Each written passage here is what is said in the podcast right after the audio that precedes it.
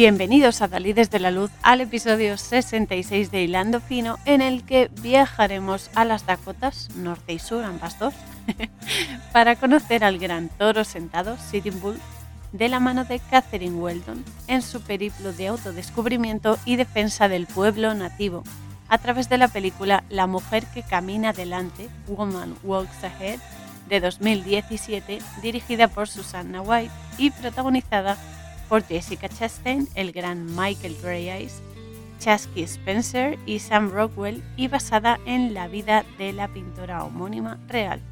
Soy Cora Muñoz. Comenzamos.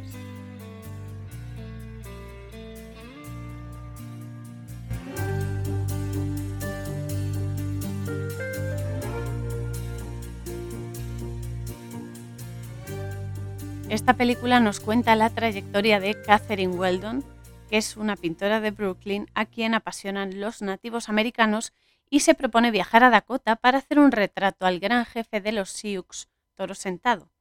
Catherine es una mujer viuda y ha guardado luto desde la muerte de su marido, pero decide que por fin esa es su oportunidad para liberarse y empezar de nuevo en un mundo o una sociedad en la que por ser mujer ya no tenías los mismos derechos que un hombre, ni la misma libertad de elección ni, nada, ¿no? Entonces ella se siente liberada y comienza su viaje interior, porque en su periplo no solo va a encontrar nativos y una forma de vida diferente, sino que se va a encontrar a sí misma y bastantes dificultades, añado, porque va a sufrir bastante oposición por parte de, como no, los hombres, y en este caso el séptimo de caballería directamente. Por cierto, tengo que decir que el nombre Catherine significa Catalina y eh, Catalina eh, significa pura. Y el apellido Weldon, aunque no termina en E, sino en N, pero el sonido es similar a la frase en inglés bien hecho. Weldon significa bien hecho. Por otro lado, Brooklyn significa tierra quebrada y Dakota significa aliado en idioma nativo, claro. Tanto Dakota del Norte como Dakota del Sur tienen, como todos los estados de Estados Unidos, un apodo, una frase, una coletilla y demás por la que se conocen eh, entre ellos. Entonces, Dakota del Norte se lo conoce como el estado Sioux por excelencia y el estado del jardín tranquilo. Y Dakota del Sur se la conoce como la tierra de la diversidad infinita, el estado del coyote, el estado del Monte Rushmore y el estado del sol.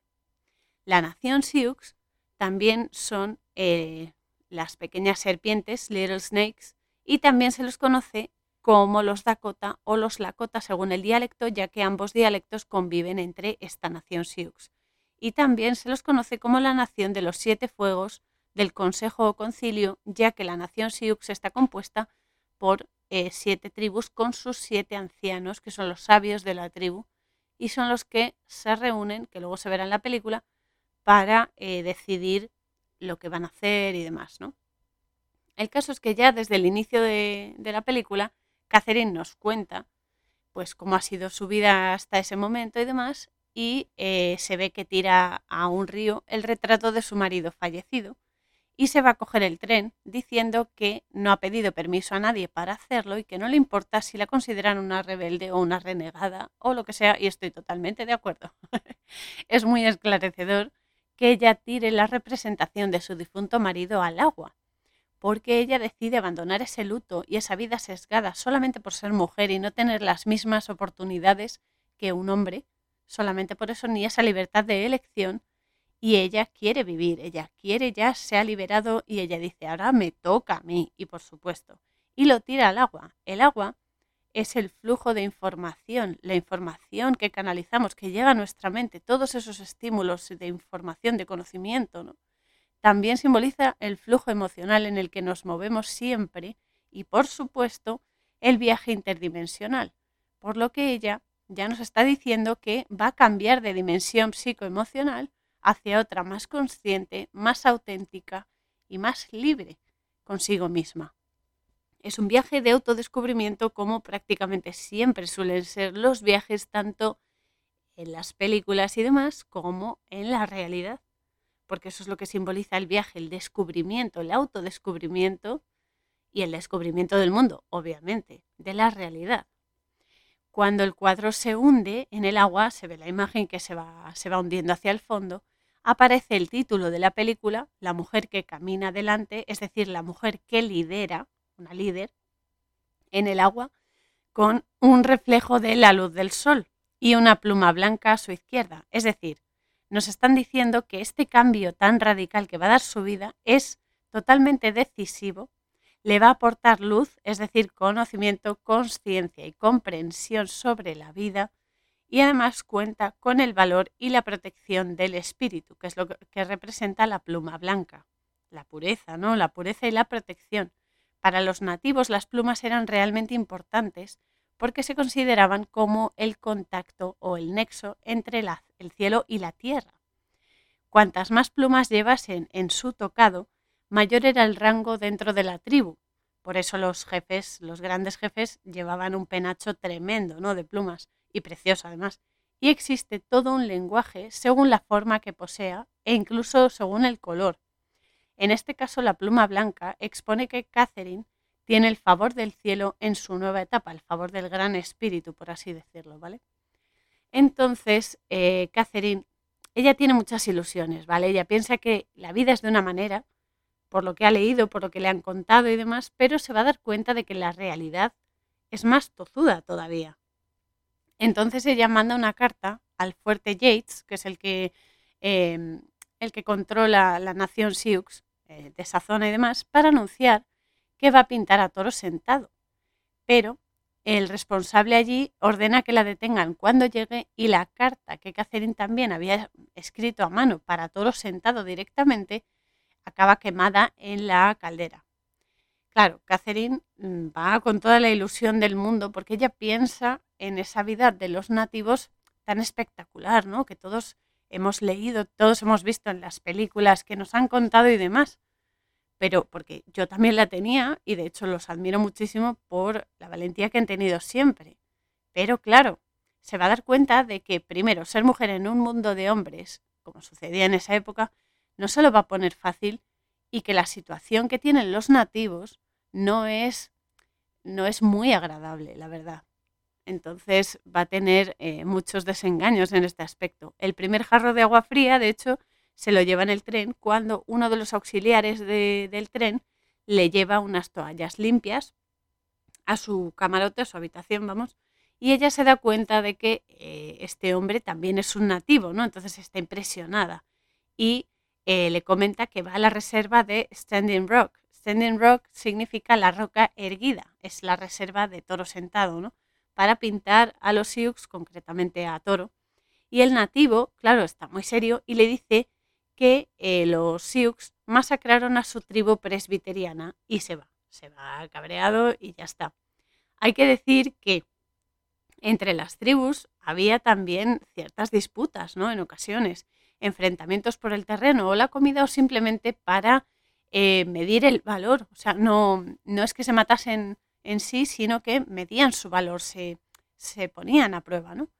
pero claro, también se enfrentaban por el terreno o la comida o por la hegemonía. O sea, en el fondo eran personas con sus defectos también, pero mucho más sabios porque escuchaban la naturaleza y escuchaban a los espíritus, cosa que nosotros hemos olvidado casi, casi del todo, casi casi. Pero bueno, el caso es que Catherine pensaba que todas las tribus eran pacíficas entre ellos, que estaban unidas y demás, pero como todos, también tienen sus intereses y sus cosas a superar. O sea, siguen siendo personas, aunque más despiertas, en cierto modo.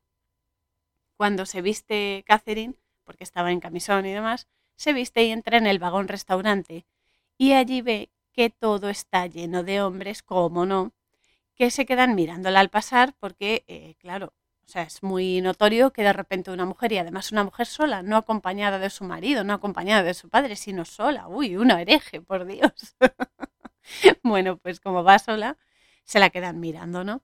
Y aquí eh, Catherine se sienta en una mesa y demás porque va a desayunar y es cuando conoce al coronel Silas Grove, que vaya, vaya esperpento también este hombre. Silas o Silas en inglés eh, significa de la selva o salvaje, que se sienta en la mesa donde está ella y le pregunta que hacia dónde va y qué motivos tiene para viajar sola sin su marido y sin su padre y demás. Ella, claro, eh, ve que se interesa a este hombre por ella y ella le dice que es pintora, que lleva siendo pintora toda su vida y que quiere dibujar a toro sentado. Entonces Silas intenta advertirle de que no lo haga porque eso eh, sería un suicidio para ella, prácticamente se va a poner en peligro de muerte y demás, pero ella piensa que la está juzgando únicamente por ser mujer. Aparte de juzgarla solo por ser mujer, la está infravalorando porque allí los simpatizantes de los nativos no son muy bien vistos. Entonces el tren para en la última parada, que es la de Standing Rock, y Catherine baja del tren con sus pertenencias y ve que únicamente hay llanura, un terreno sin gente y bastante seco. Y eh, gracias a Silas, que es un bocazas, pues eh, un hombre que está tocando la armónica le escupe en la cara, porque Silas le dice que ella va a pintar a los nativos y, eh, y entonces el otro le dice, pues ojalá te salga todo mal y te hagan daño, no sé qué. Y justo en ese momento en el que la escupe, aparece en la pared del vagón el número 702 y aquí ya tenemos un poquito de geometría que viene muy bien. El número 702 simboliza o vibra en, eh, en el, el, significado de escrutinio, animadversión, castigo, vergüenza, que esto se ha visto ahora mismo simplemente por el escupitajo que le ha lanzado a la cara y demás, y la infravaloración que le han hecho, y también es la gematría de la palabra Balaam. Balaam era un profeta pagano de la región del Moab en Israel, pero también significa esmeralda. El profeta este pagano era como un mago negro, ¿vale? Que se alejó de Dios. Pero también simboliza este número 702 la palabra esmeralda. En hebreo esmeralda es bareket, que además hace referencia a una región de Israel que existe y nos hace pensar también, cómo no, en la ciudad esmeralda de El Mago de Oz, que es una peli bastante oscurita, pero la ciudad esmeralda simboliza el corazón, simboliza ir al paraíso, que es eso, ¿no? Hace referencia al corazón, el corazón en hebreo eh, se dice lev y la energía del corazón es tiferet. Tiferet es nuestra joya interior. Es el amor más la empatía, es la alegría, y es el portal, por supuesto, que nos conecta con el alma y la energía que impregna todo de amor incondicional.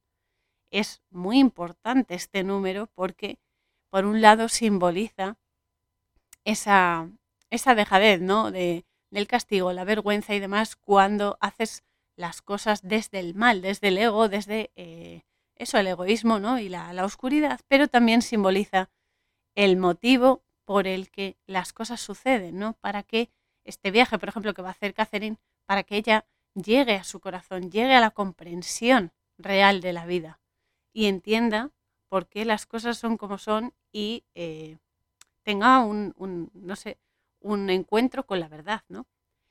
Todo esto es lo que Catherine va a experimentar en este viaje que está haciendo y se da cuenta de que lo que no haga por sí misma no lo va a hacer nadie y entonces se echa a andar.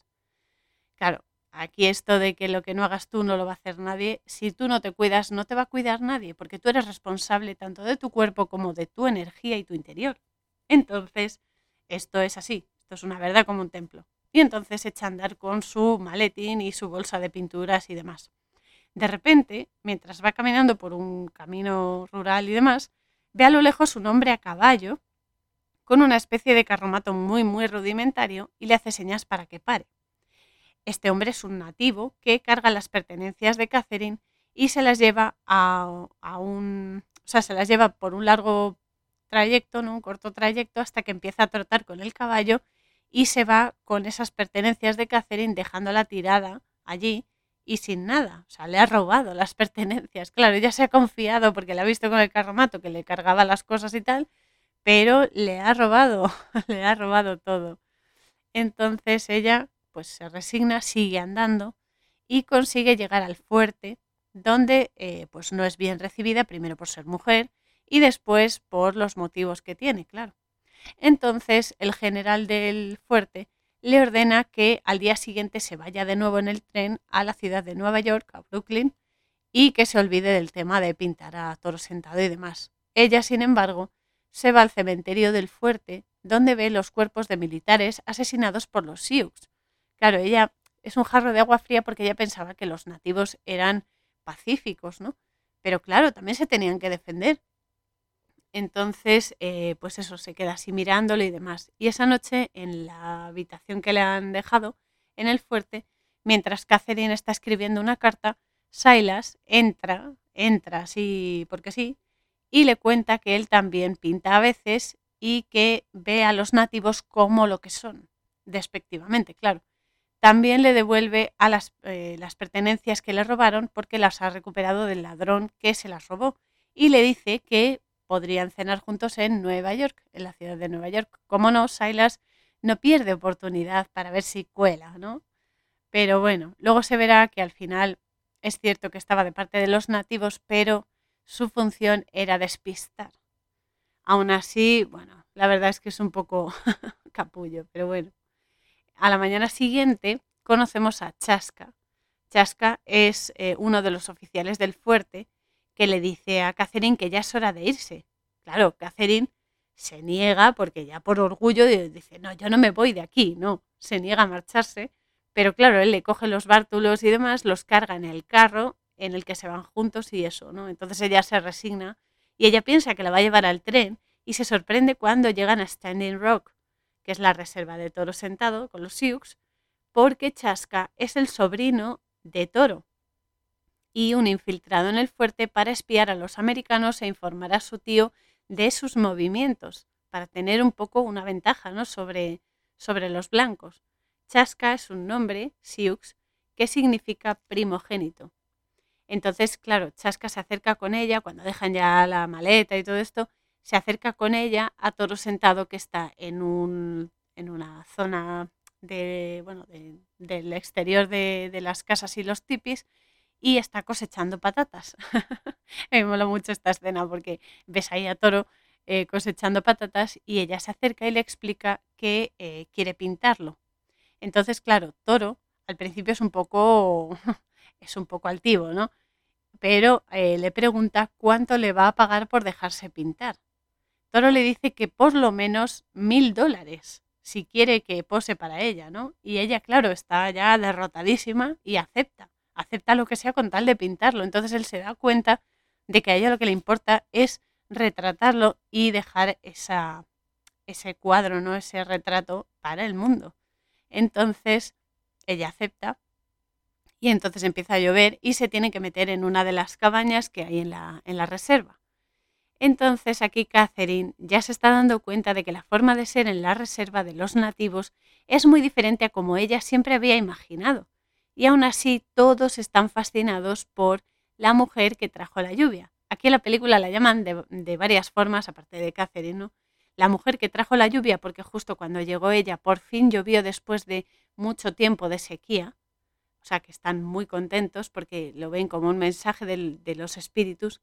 Pero también la mujer que camina adelante porque siempre va caminando muy rápido y siempre va por delante de, Toro sentado de cualquiera, ¿no? De hecho, en un paseo que dan luego se, ve que se lo dice Toro que por qué va tan rápido. Y, en fin. Entonces, eh, esa misma noche en la reserva, Catherine está durmiendo y descubre a Shell King. Shell King es otro nativo, otro Sioux, eh, cuyo nombre es Shell King, significa el rey caracola, que entra en el cuarto donde está durmiendo ella. Claro, y le pega un susto porque, claro, va ahí pintado con pinturas de guerra, con su, con su sombrero, con cuernos y demás. Claro, eh, la chica se, se queda, se pega un sustazo tremendo. Pero en ese momento entra Toro y le dice que se vaya. También le explica que Shell King antes vivía en esa cabaña en la que ella está durmiendo y por eso ha regresado. No es que estén enfrentados, pero sí es verdad que Shell King quiere hacer justicia, pero mediante la violencia, porque, eh, porque bueno, está harto de que los, eh, de que, de que los blancos pues, se aprovechen de ellos. ¿no? Entonces, Toro no quiere violencia de momento y le dice que se vaya. A la mañana siguiente, ambos, Toro y Catherine, dan un paseo y ven que, que, aquí en este paseo es cuando le dice Toro, pero ¿por qué andas tan deprisa? ¿Por qué vas delante de mí? Dice, eh, se supone que los jefes van delante. Y dice, entonces debo ir detrás, dice, no, dice, yendo a mi lado eh, es, suficiente, porque Toro lo que quiere es algo equitativo, ¿no? Entonces, mientras dan ese paseo, ven que Silas y algunos oficiales llegan junto a ellos para intentar convencerla de que se vaya antes de que la cosa se caliente, porque otro general llega al fuerte con su caballería, habla con el general que ya estaba en el fuerte y le dice que quiere comer con la pintora, que eh, este general que, que le pregunta y tal, pues piensa que es un hombre, pero la sorpresa que se lleva cuando es una mujer es tremenda. No dice, bueno, da igual, quiero comer con ella igualmente. un hipócrita más, pero bueno. El caso es que mientras tanto, Toro y Catherine eh, siguen en la pradera y Toro le ofrece un caballo blanco que se llama Rico, que es precioso por cierto, para que vaya al lugar donde lo va a pintar. Pero ella es muy cabezota, la verdad, y dice que irá a pie incluso con los botines de tacón. el orgullo totalmente, ¿no? Pero claro, por el camino, Toro le explica que los blancos mataron todos los búfalos y ahora rezan al Gran Espíritu para que, estando en el mismo lugar en el que viven, es decir, en la reserva, la tierra de patatas y puedan comer.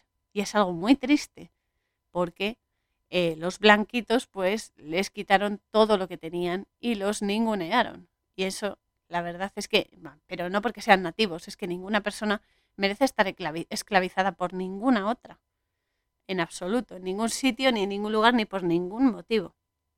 El caso es que Toro le ofrece, eh, en mitad del camino, le ofrece unos mocasines que lleva en, una bolsa en el caballo para que no lleve los botines de tacón.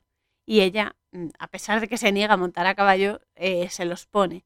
Pero es eso, ella sigue negándose a montar eh, a caballo por orgullo primero, para que nadie, ningún hombre le diga lo que tiene que hacer, pero luego se verá que también porque tiene miedo a los caballos.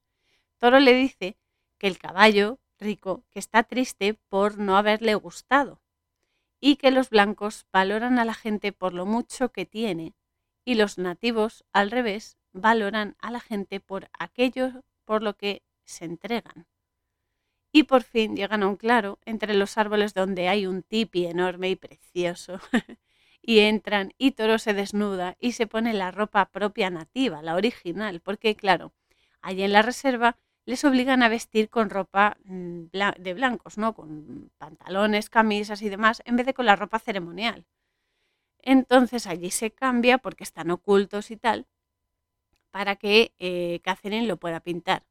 Y es tremenda la diferencia del valor que damos a las personas y a los eventos y a las cosas, ¿no? Porque esto es algo para reflexionar. Hoy en día, en una sociedad tan materialista como en la que vivimos, es soezmente común admirar a la gente que posee mucho dinero, que está de última moda, que posee mucho poder, que marca tendencia y que es muy popular.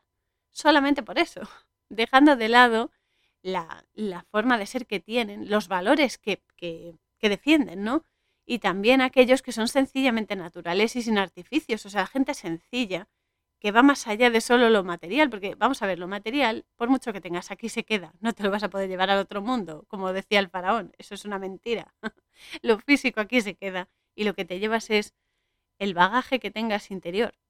Entonces, claro, eh, es eso, ¿no? Es como que la gente que no quiere grandes cosas, que grandes cosas materiales me refiero, es como que no, es, no es suficiente, ¿no? no es lo suficientemente buena. Pero bueno, la verdad es que los medios nos meten a cucharón, que si no llevas marcas de primera, si no tienes todos los artilugios digitales que sacan cada cierto tiempo, que si no vives a tope y despilfarras, etcétera, no eres valorado. No eres valorado, no molas, no tienes sitio en el grupo elitista, gracias a Dios, y es, lo que hacen los medios y todos aquellos que lo, lo respaldan, pues dinamitan los verdaderos valores, que lo quieren ridiculizar para que la unión no prospere, porque ellos, ¿qué es lo que evitan? ¿Qué es lo que ridiculizan y qué es lo que quieren dinamitar a tope?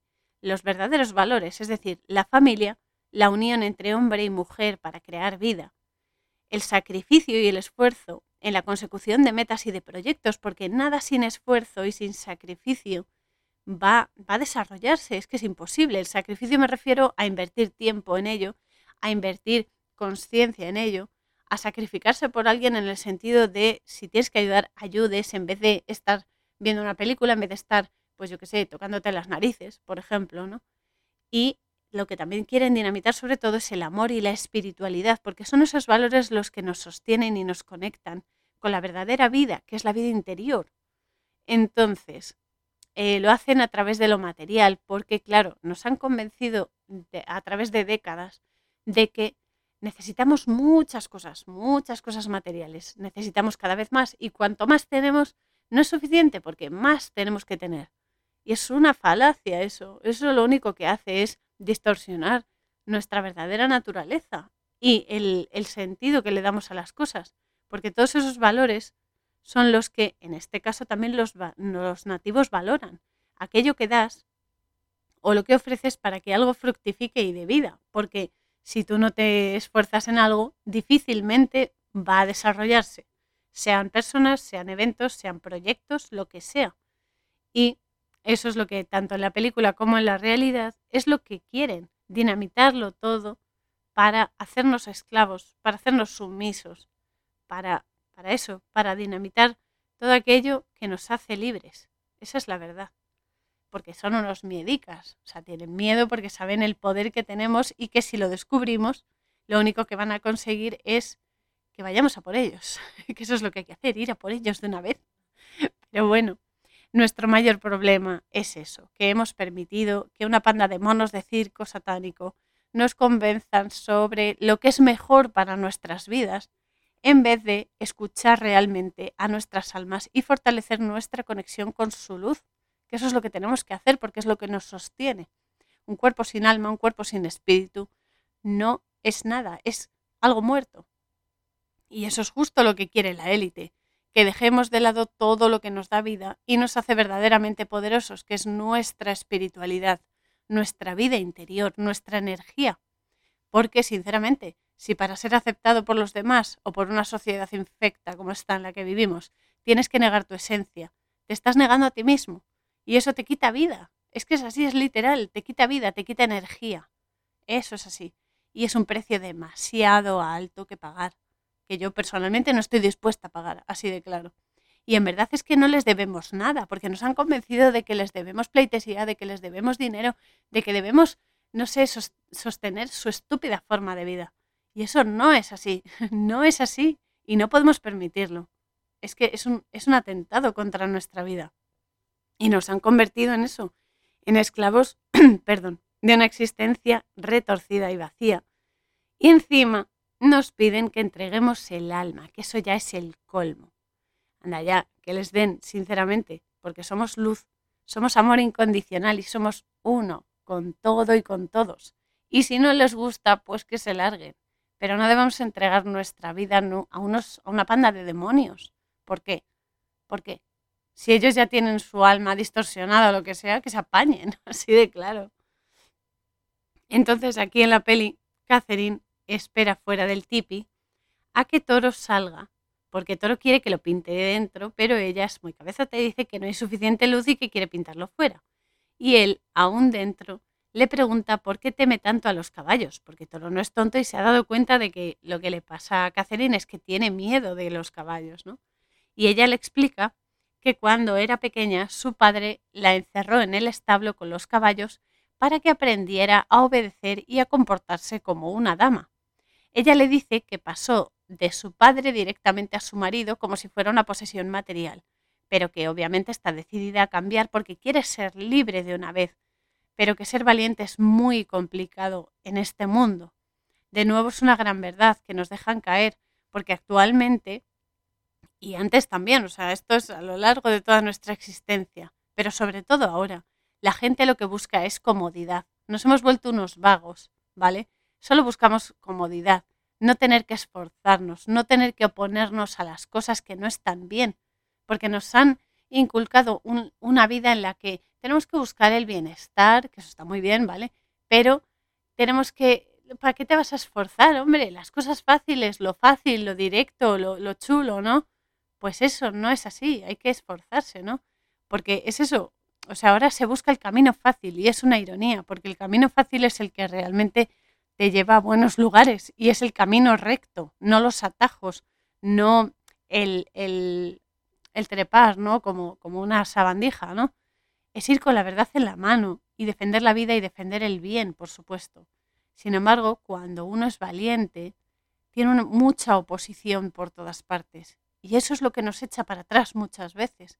Pero eso conlleva, en muchas ocasiones, ser un renegado, ser un paria, un loco. Pero todos lo estamos. eso es lo mejor. Entre otros piropos, porque al final es eso, ¿no? Te llaman renegado, te llaman conspiranoico, te llaman paria, te llaman loco. Vale, estupendo. Yo, sinceramente, para mí es un piropo, porque eso quiere decir que por lo menos pienso por mí misma y no me dejo llevar por todo lo que dice la caja tonta, por ejemplo, ¿no? Entonces hay que, hay que valorarse y valorarse también implica oponerse a las cosas que atentan contra nuestra vida. Es así. Y en el fondo, no es tanto que no sea fácil hacerlo, hacer el camino recto, ¿no? El buen camino, porque es fácil, pero es duro. Y como es duro, muchas veces eso nos tira para atrás. Pero es una prueba de fuego, porque es, es eso, es necesario en un mundo de mentiras consolidadas como esta Matrix en la que vivimos, es necesario esforzarse y sacrificarse por ello, en el buen sentido, o sea, eh, echarle ganas, echarle tiempo y defender la vida, así es que es que nos va todo. Además es que es con el miedo con lo que la élite juega y nos manipula a través de las emociones y el pensamiento en películas, en programas, televisión, noticias, etc. Porque saben que el miedo te paraliza y en la dosis adecuada inhibe tus ganas de esforzarte y de ser valiente. Pero os digo que si estamos aquí es porque somos valientes y porque podemos con todo, porque Dios no da más de lo que podemos aguantar y solucionar. Eso que quede claro. Solo hay que ser constantes en esta vida, los pies en el suelo con buenas raíces y la cabeza hacia los cielos bien alta, llenando el corazón de luz, de amor y de protección, como los árboles o como decía en El Señor de los Anillos, los magníficos Ent, que molan un montón. Y es verdad, si miramos la naturaleza, que somos parte de ella, pero si nos fijamos en la naturaleza, en los animales, en las plantas, incluso en, las, en el tiempo atmosférico, que aunque lo, lo trastoquen y demás, pero es así, o sea, todo tiene conciencia y todo obra a un bien mayor, a la luz. Entonces nosotros también somos parte de la naturaleza y también tenemos luz en nuestro interior y quieren apagarla. ¿Por qué vamos a darles esa satisfacción? Yo desde luego no, así que que se aguanten, así de claro, porque es eso, Solo hay que ser constantes. Lo que digo, pies en el suelo bien enraizados y la cabeza hacia lo más alto, hacia lo elevado, porque ni los demonios más tremendos pueden superar a Dios. Dios está por encima de todo eso, gracias a la energía. La energía es inacabable, es eterna. Por lo tanto, ni siquiera la oscuridad más tremenda puede con la luz, porque donde hay oscuridad se ve más la luz. Además, si tú estás en Dios, siempre, siempre, y a pesar de los problemas, la oscuridad y todo lo demás, todo aquello que, ay, que me hundo, ay, no sé qué, no, tranquilo, tranquilo, porque si estás en Dios, siempre ganas. Esa es la gran verdad, una de ellas por lo menos. Entonces, esta Catherine se va a enfrentar también a sus miedos, porque solo enfrentándote a tus miedos es como creces y como te superas. ¿Es así? aunque siempre solucionas algo y siempre tienes que superar algo, porque mientras estemos aquí es así esto, pero vas ganando en conciencia y confianza y vas ganando en tesón espiritual. Eso es lo importante, ¿no? Entonces, al final Toro pues se da cuenta de, las circunstancias de Catherine y sale del tipi, accede a que, a que Catherine lo dibuje fuera, ¿no? Y Catherine pues obviamente lo dibuja.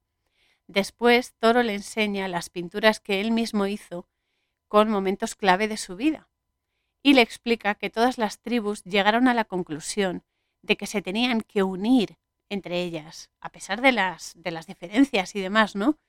Para poder sobrevivir a los blancos que estaban masacrándolos, en vez de continuar divididos y enfrentados, que eso es lo que quieren. Entonces, claro, Catherine se emociona muchísimo y le dice que se alegra de que a pesar de todas las desgracias que tuvo que vivir, incluido el asesinato de, de los jefes de esas tribus amigas, supo convertirlo en algo hermoso al pintarlo. De nuevo aquí nos están dando un mensaje muy, muy importante, porque dadas las circunstancias que estamos afrontando ahora nosotros, eh, pero se puede extrapolar a cualquier situación. O sea, esto no es solo ahora mismo, en cualquier situación, por pequeña o grande que sea, ¿vale? Se puede aplicar. Tenemos que unirnos para superar la, eh, la oscuridad, esta que nos está desolando, porque eso es lo que quieren. Quieren que nos vengamos abajo con tanta negatividad, con tanta violencia, con tanta oscuridad y tanta cultura de la muerte, ¿no? Entonces es eso, lo que hace la oscuridad es atentar contra nuestras vidas y las de aquellos que amamos. Entonces, si nos mantienen enfrentados y eh, opuestos, lo único que hacen es facilitar la cosa para que para destruirnos. Entonces, en la unión está la fuerza. Y esta panda de satánicos nos doblega, o lo intenta por lo menos, porque seguimos enfrentados por chorradas y queriendo quedar por encima de los demás con, entre comillas, la verdad absoluta que nadie la tiene por completo. La verdad absoluta no la tenemos completa ninguno mientras estemos encarnados, porque la verdad absoluta es Dios, así de claro. Entonces, eso de no porque yo lo que digo es verdad, no porque yo lo que digo es verdad, eso es muy relativo, ¿vale? Porque todos mientras estemos encarnados tenemos limitaciones y somos imperfectos. Por lo tanto, la perfección por completo, al 100%, no la vamos a alcanzar hasta que dejemos este avatar de carne y hueso. Entonces, la importancia de superar esas pequeñas envidias y esos egos por las diferencias que tenemos, pero ya sean en alimentación, en, en, el color de la piel, en las creencias, en la forma de comer, en la forma de vivir.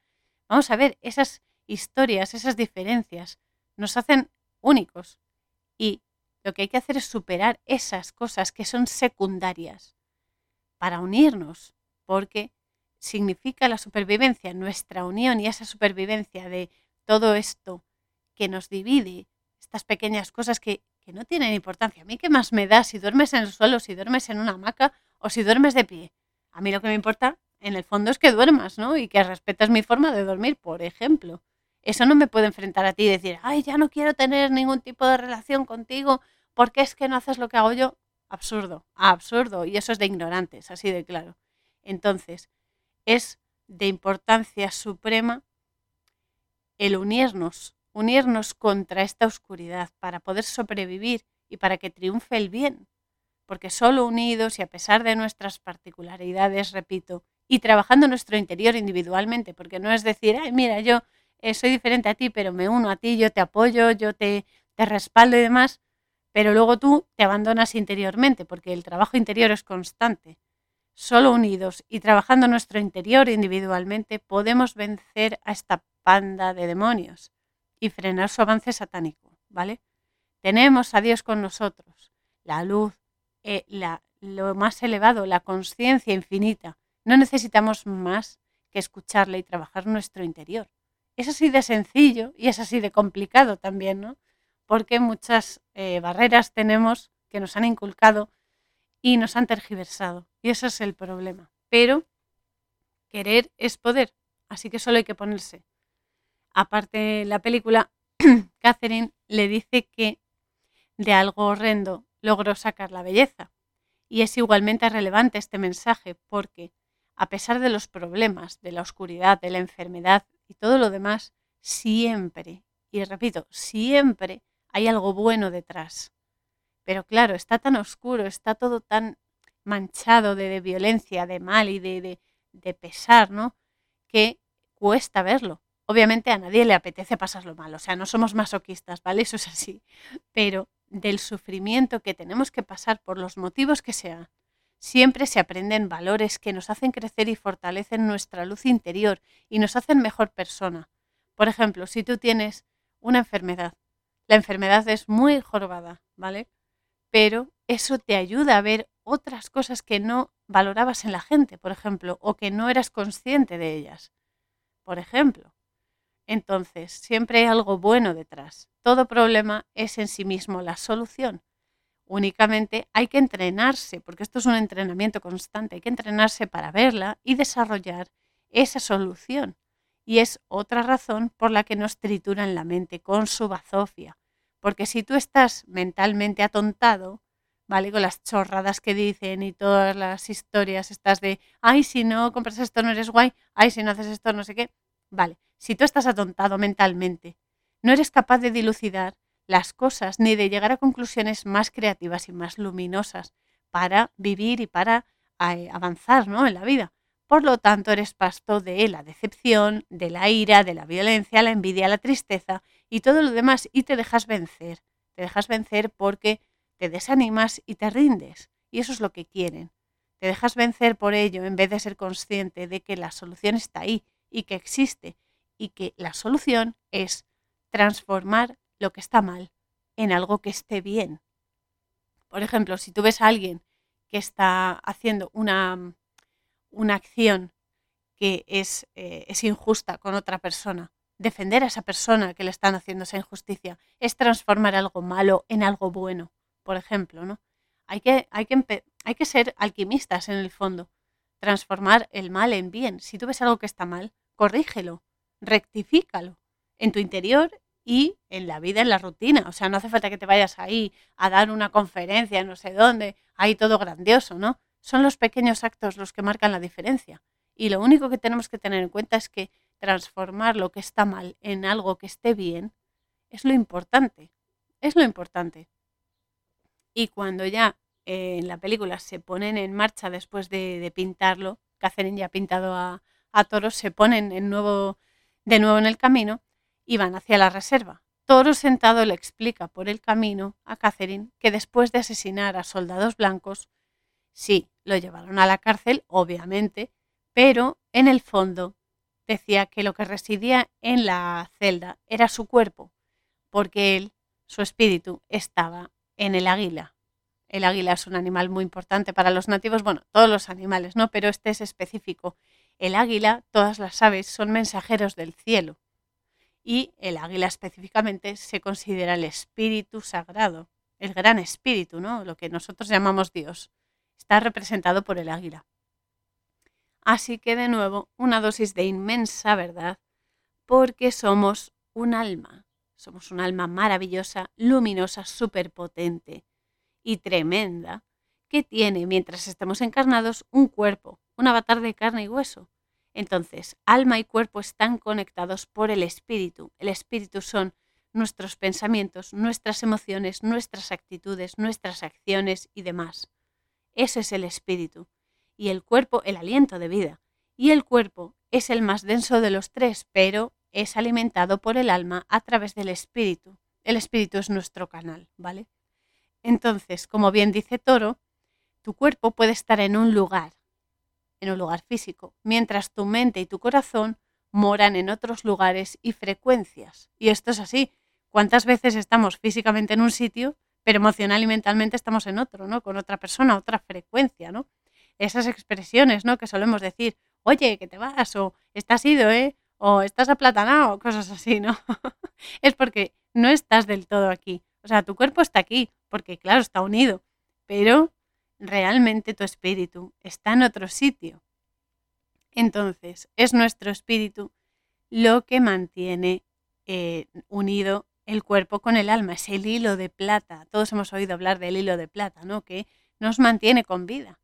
Cuando se corta es cuando dejamos el cuerpo y nos liberamos de esta densidad. Entonces, es extremadamente útil eso de dejar tu cuerpo en un sitio y tu espíritu en otro, porque por ejemplo, en los momentos de dolor, ¿no? Cuando tienes un dolor muy grande, una enfermedad o algo así, ¿no? Cuando estás solo, deprimido y demás, eh, porque es así como somos capaces de soportarlo. Es decir, es una forma, cuando meditamos, cuando visualizamos, cuando nos relajamos, eso es lo que hacemos. El cuerpo se relaja, se queda quieto y el espíritu se libera. Cuando dormimos pasa eso. Nuestro cuerpo se queda tranquilo y se recarga porque el cuerpo físico necesita mucho descanso y mucha recarga y el espíritu se libera y también se recarga y se renueva y sale de nosotros unido al hilo de plata, obviamente para no mm, fallecer aquí. Entonces, hablando de esta de esta, esta práctica, ¿no? De que nuestro espíritu salga del cuerpo para poder soportar dolores fuertes y demás, muchas mujeres aprenden en la preparación al parto a respirar profundamente. La respiración profunda es una manera muy, muy fácil de eh, ascender el espíritu para meditar, para estar relajado, etc.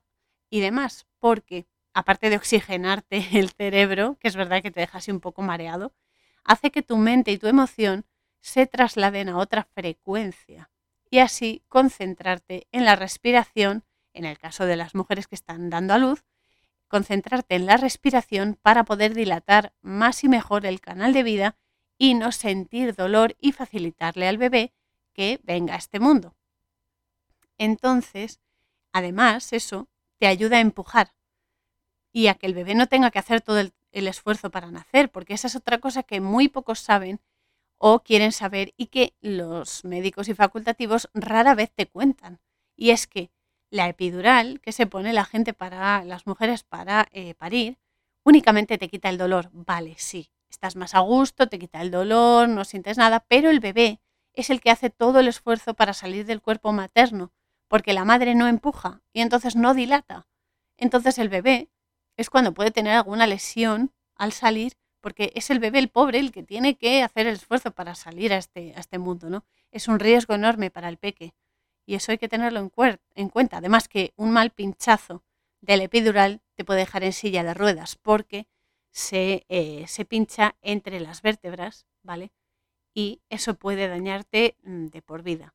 Entonces, personalmente, esto es algo ya mío, si algún día tengo hijos y espero tenerlos si Dios así lo dispone, yo abogo por el parto en agua en casa. Y la preparación al parto con matrona, por supuesto. Y todo lo que sea diferente a mi cuerpo fuera. Porque en realidad estás ayudando a otra vida a venir. Y no puedes correr ningún riesgo. Porque estás, ahora mismo la responsabilidad es de que ese pequeño o esa pequeña venga a este mundo sano y venga a este mundo bien. Y tú le puedes ayudar. Es así, por lo que sea nuestra realidad, es así. Entonces, a veces hay que dejar un poco la comodidad a un lado para poder conseguir algo mucho mayor, que es una vida. Y es así. Y esto es algo que quería comentar también porque en realidad, vale, las mujeres que ya han tenido hijos y demás lo saben, o, de, o que, han, que han estado con matronas y demás que las han puesto al día, pero hay mucha gente que no lo entiende o no lo comprende o simplemente no lo sabía. Y es algo que creo que se debe saber porque eh, ayuda, ayuda y estamos hablando de vidas, no de un juego o no de un bolso y demás. Estamos hablando de una vida maravillosa que estás trayendo al mundo y que te va a llevar un esfuerzo y puede que te dé dolor, sí, claro, jolín, la vida es dolorosa, pero esa vida tiene que venir bien, tiene que venir sana y mm, si puede ser sin lesiones por culpa de la comodidad, ¿vale?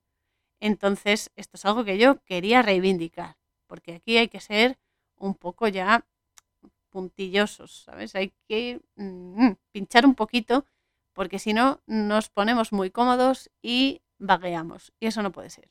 Ya es hora de poner las cosas en su sitio y ya es hora eh, de eh, revolucionarnos contra estos demonios. Así que otra cosa que hay que tener en cuenta es esa. Entonces, al llegar a la reserva, aquí Toro y Catherine ven que no hay nadie allí excepto Chaska, que es el sobrino de Toro, que los informa al jefe, bueno, al jefe y a Catherine, de que han disminuido a la mitad las reservas de alimento para que los nativos firmen el tratado con los blancos y ser subyugados por completo, es decir, que les puedan eh, quitar las tierras y la hegemonía. Esa noche Catherine ve a Shell King y a la tribu haciendo la danza de los espíritus y Toro habla con los espíritus eh, fuera, en una, en una hoguera y demás, se va fuera, se relaja y se conecta con los espíritus, porque esta gente en realidad sabe escuchar la energía. Y eso es algo que nosotros igual, nosotros podemos entrenar eso. Entrenar eso y no quiere decir entrenarlo de cualquier manera, ¿vale? Sino simplemente con relajación, relajarse y sin ningún tipo de excitante o relajante ajeno a nuestro propio cuerpo, ¿vale? Para que la experiencia sea verdadera. Y escuchar, escuchar al interior, escuchar esa voz interior que nos habla. Los espíritus siempre nos ayudan si le pedimos ayuda. Lo que pasa es que estamos tan sordos espiritualmente hablando que no los oímos. Por eso todo lo que sea fuera del cuerpo, es decir, que no sea tu organismo, que no sea tu propio proceso psicoemocional, fuera, fuera, porque hay mucha gente que se, que se excita de, de algunas maneras para tener una experiencia mística, pero no es una experiencia mística per se, porque estás forzándolo con algo que no te ayuda. O sea, no es natural, no es una experiencia mística natural, sino edulcorada. Entonces, si queréis una experiencia real, solamente tenéis que entrenar vuestra mente. Lleva un tiempo, pero se consigue. Es solo cuestión de constancia. Y es eso, ¿no? Entonces Toro sale a hablar con los espíritus y le dice a Catherine cuando regresa que los espíritus le han dicho que por favor compre comida en la ciudad con el dinero que él iba a obtener por ser dibujado. Ella lo hace, pero cuando están en la ciudad, un par de hombres la pillan em, en un callejón y le pegan una paliza y la mean encima por ayudar a los Sioux. Qué majos son. Entonces Chaska, que la había llevado con el carro, eh, la estaba esperando en otra calle y la, la, ve que está totalmente sangrando y demás, la sube al carro con las provisiones que han conseguido y regresan a la reserva. Mientras tanto, Silas, que es un poco puñetero, intenta convencer a uno de los generales del fuerte para que detengan a Catherine, pero ese general se niega, porque al principio parece que valora a los nativos este general, pero lo está haciendo porque es una manera muy sutil de eh, provocar el enfrentamiento, porque si los nativos votan en contra de ese tratado por el que les quitan las tierras y demás, los blancos ya tienen la excusa perfecta para eh, para tener su guerra, ¿no? Enfrentarse a ellos y masacrarlos. O sea, esa es la verdadera mm, oscuridad del ser humano, ¿no? El, planear y, retorcidamente, además, las consecuencias, ¿no? Que luego se dan de los actos. Entonces le dice que no detenga a nadie y que deje que las cosas sigan su curso, porque es muy retorcido este tío y eh, es eso, ¿no? Él quiere su guerra y por narices tiene que tener su guerra. Pero bueno, el caso es que Toro le dice a Catherine que si llama a otros guerreros y masacran la ciudad, los van a matar a todos y él no puede permitir que eso le suceda a su gente. O sea, Toro quiere quiere tranquilidad y no quiere violencia.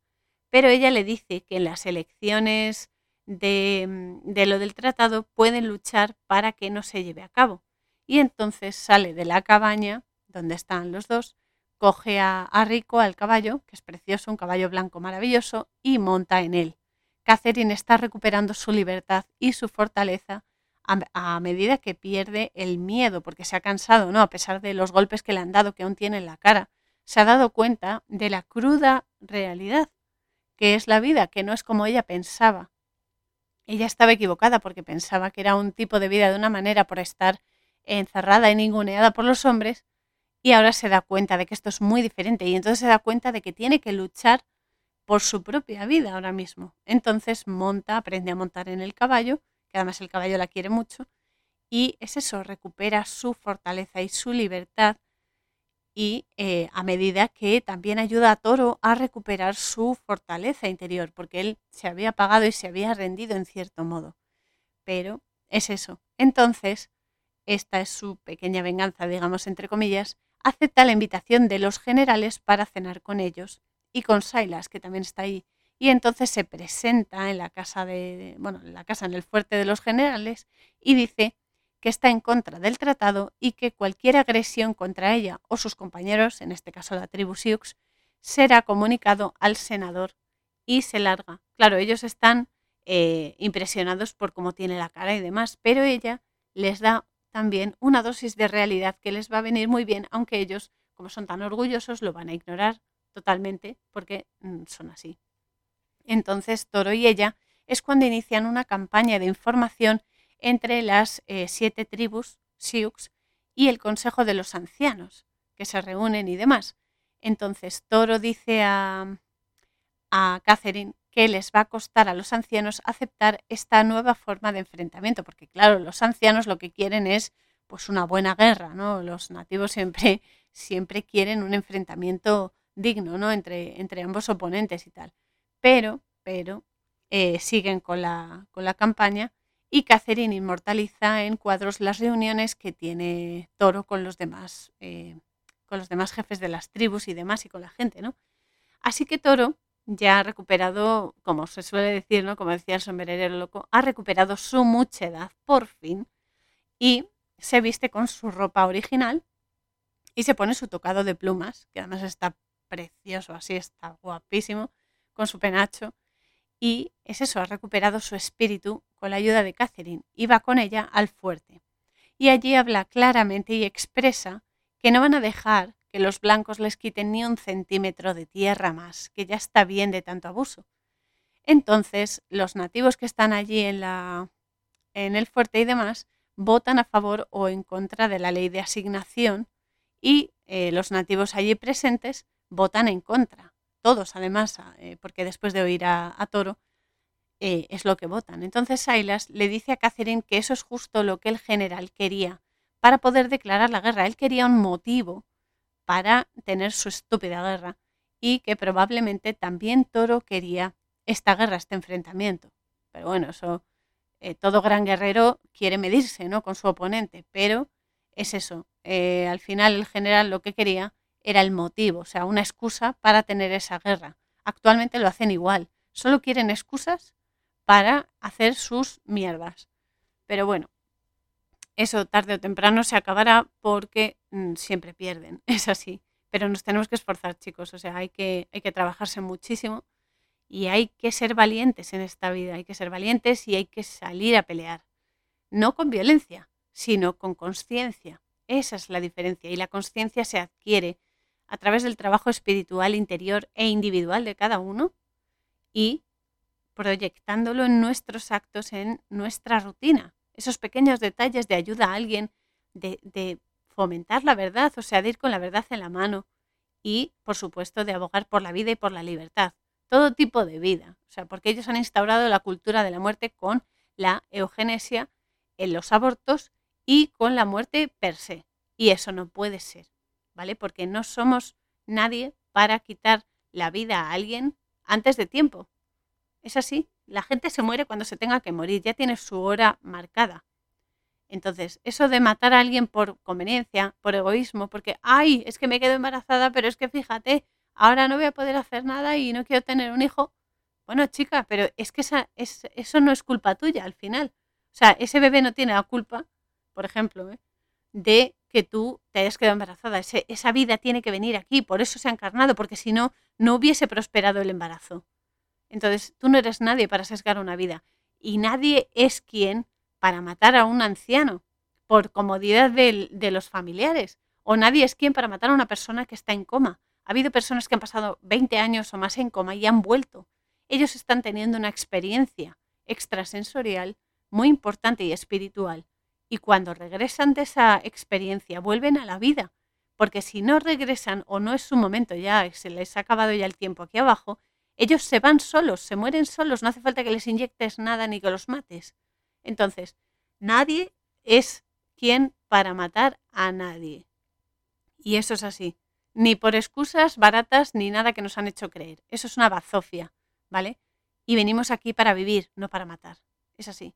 Entonces aquí el general pues ya tiene su mierda de excusa para masacrar, ¿no?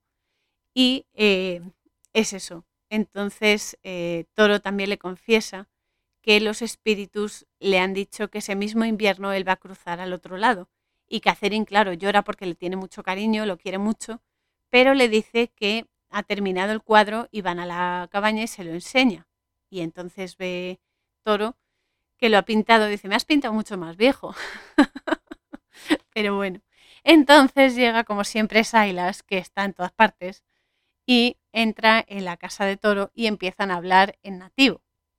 Entonces le dice que van a intentar condenarlo por sedición y Catherine le propone irse de allí y vivir en su apartamento de la ciudad. Eh, Toro le dice que vaya por leña para el fuego porque eh, va a necesitar eh, para estar caliente mientras duerme. Y cuando sale ella, Silas la secuestra y la saca de la reserva para que esté a salvo, cosa que también habló con Toro en nativo, que Catherine no se enteró, pero Toro la quiso poner a salvo porque sabía lo que iba a pasar, ¿no?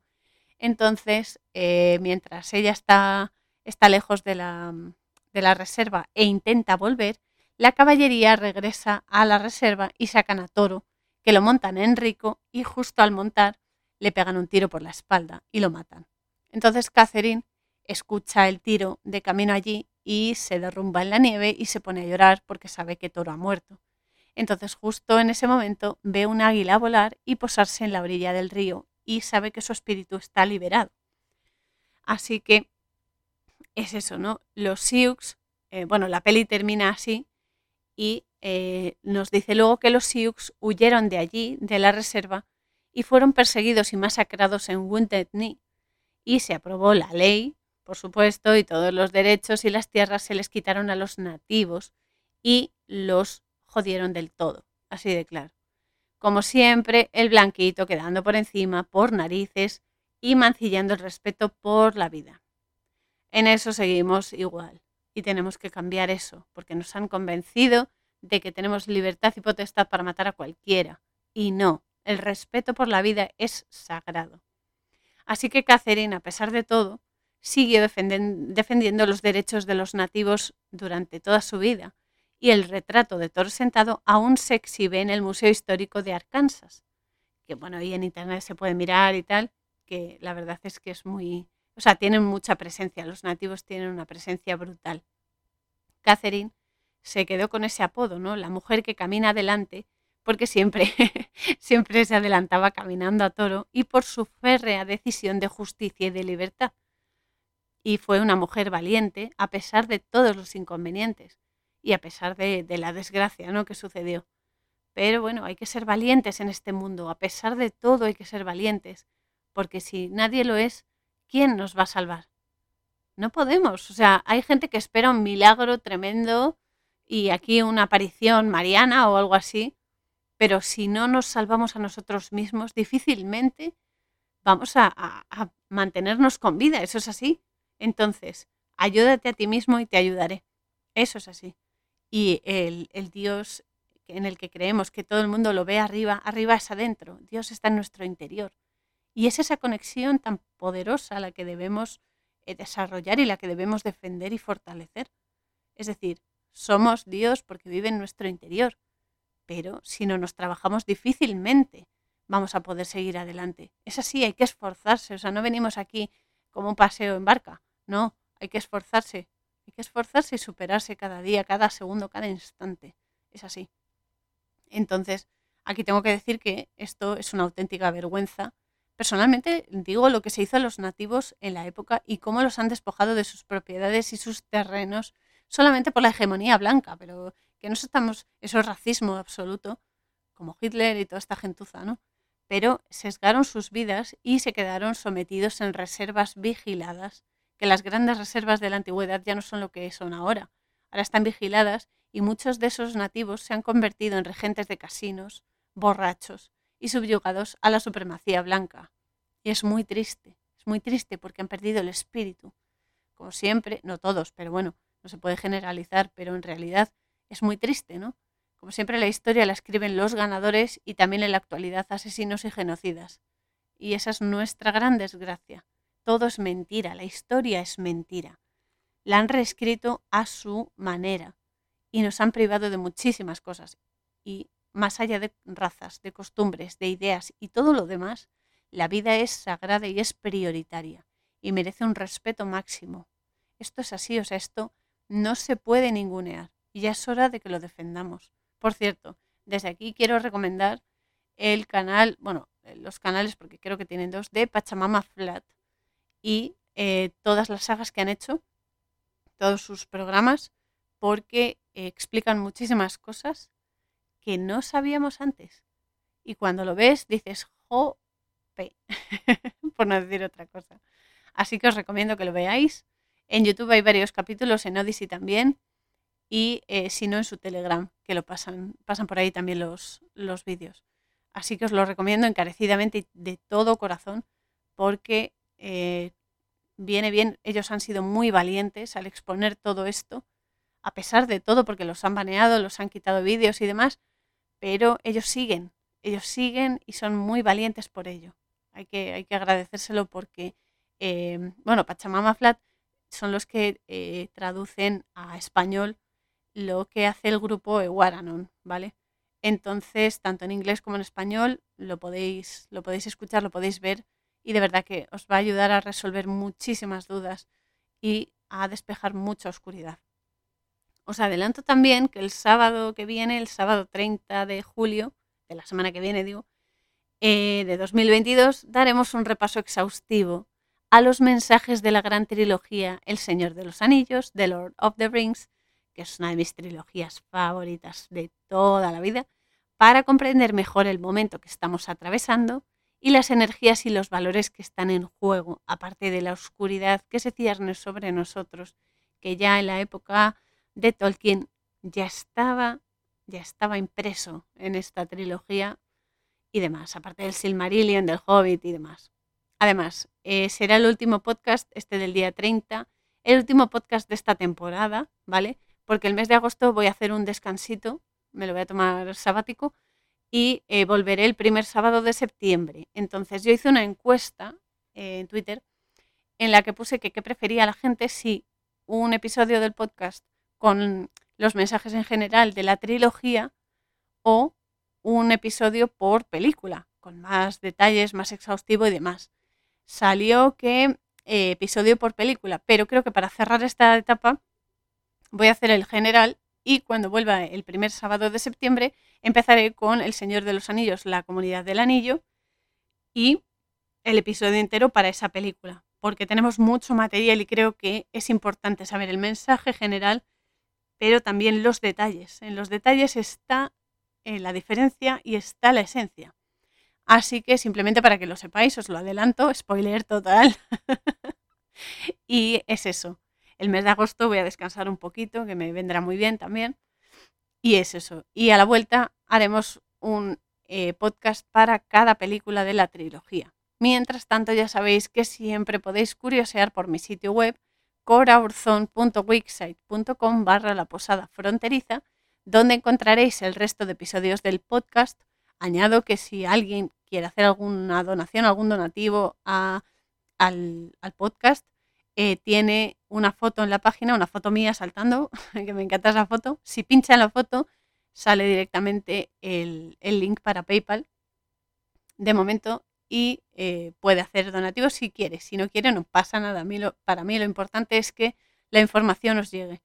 También podéis ver el blog en el que escribo entradas de vez en cuando, el espacio Manon para el que quiera pedir o solicitar alguna sesión de biodescodificación emocional o lecturas oníricas y por supuesto las webs amigas entre las que están eh, exponiendo la verdad de Enrique Pérez, en la que nos explica cómo nos manipulan, o al menos lo intentan, a través del medio audiovisual y es muy importante para poder detectarlo cuando veamos, porque no vamos a dejar de ver películas, yo por lo menos no voy a dejar de ver películas y series, pero las que a mí me dé la gana, no las que me impongan, está claro.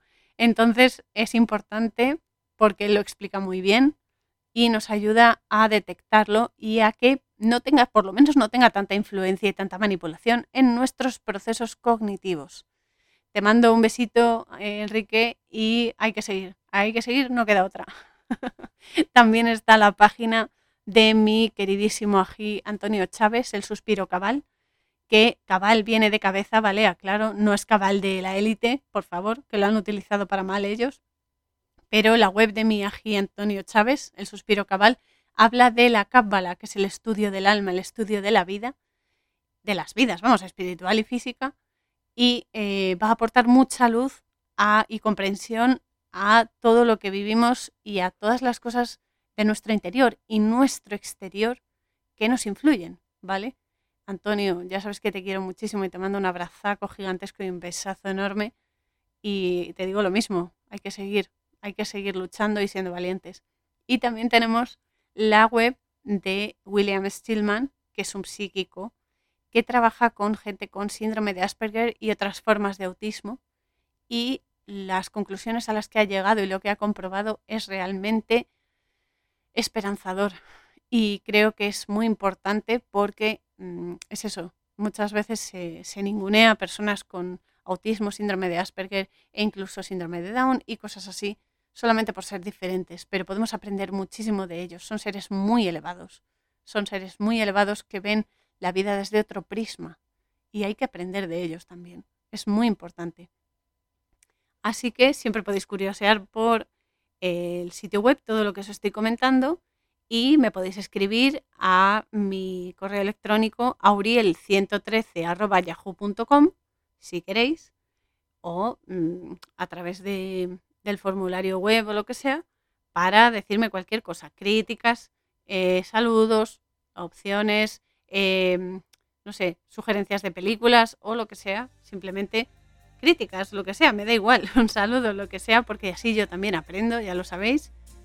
Y ya sabéis, tirad del hilo y expandid vuestra luz al máximo, Dalides, porque las opciones y combinaciones son infinitas. Y eso es lo bueno, esto es como un juego y hay que jugar, chicos, hay que jugar. que todos impulsen vuestra búsqueda de la verdad y cuando la encontréis, convertíos en ella. No os quedéis solo con saberla, sino con aplicarla a las acciones de nuestra rutina, esas pequeñas grandes acciones que cambian todo.